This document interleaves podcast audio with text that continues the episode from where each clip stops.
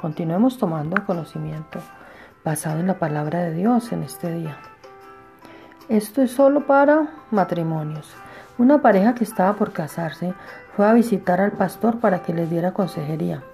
El novio le dijo al pastor, me gustaría ver una copia de los votos matrimoniales y cuando la leyó cuidadosamente se la regresó al pastor y le dijo, no me sirve, no hay nada escrito aquí que diga que ella tiene que obedecerme.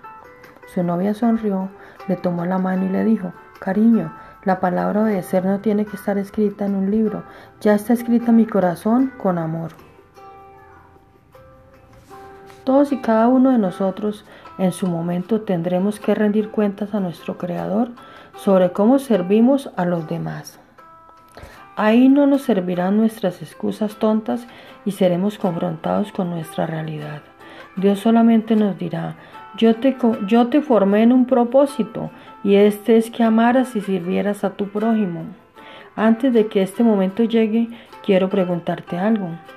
¿Estás amando y sirviendo a tu cónyuge?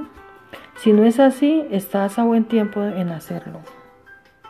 Ama y sirve a tu pareja, aun cuando pienses que no se lo merece. Esto es un mandato de Dios y a ti solo te resta obedecer. ¿Estás de acuerdo?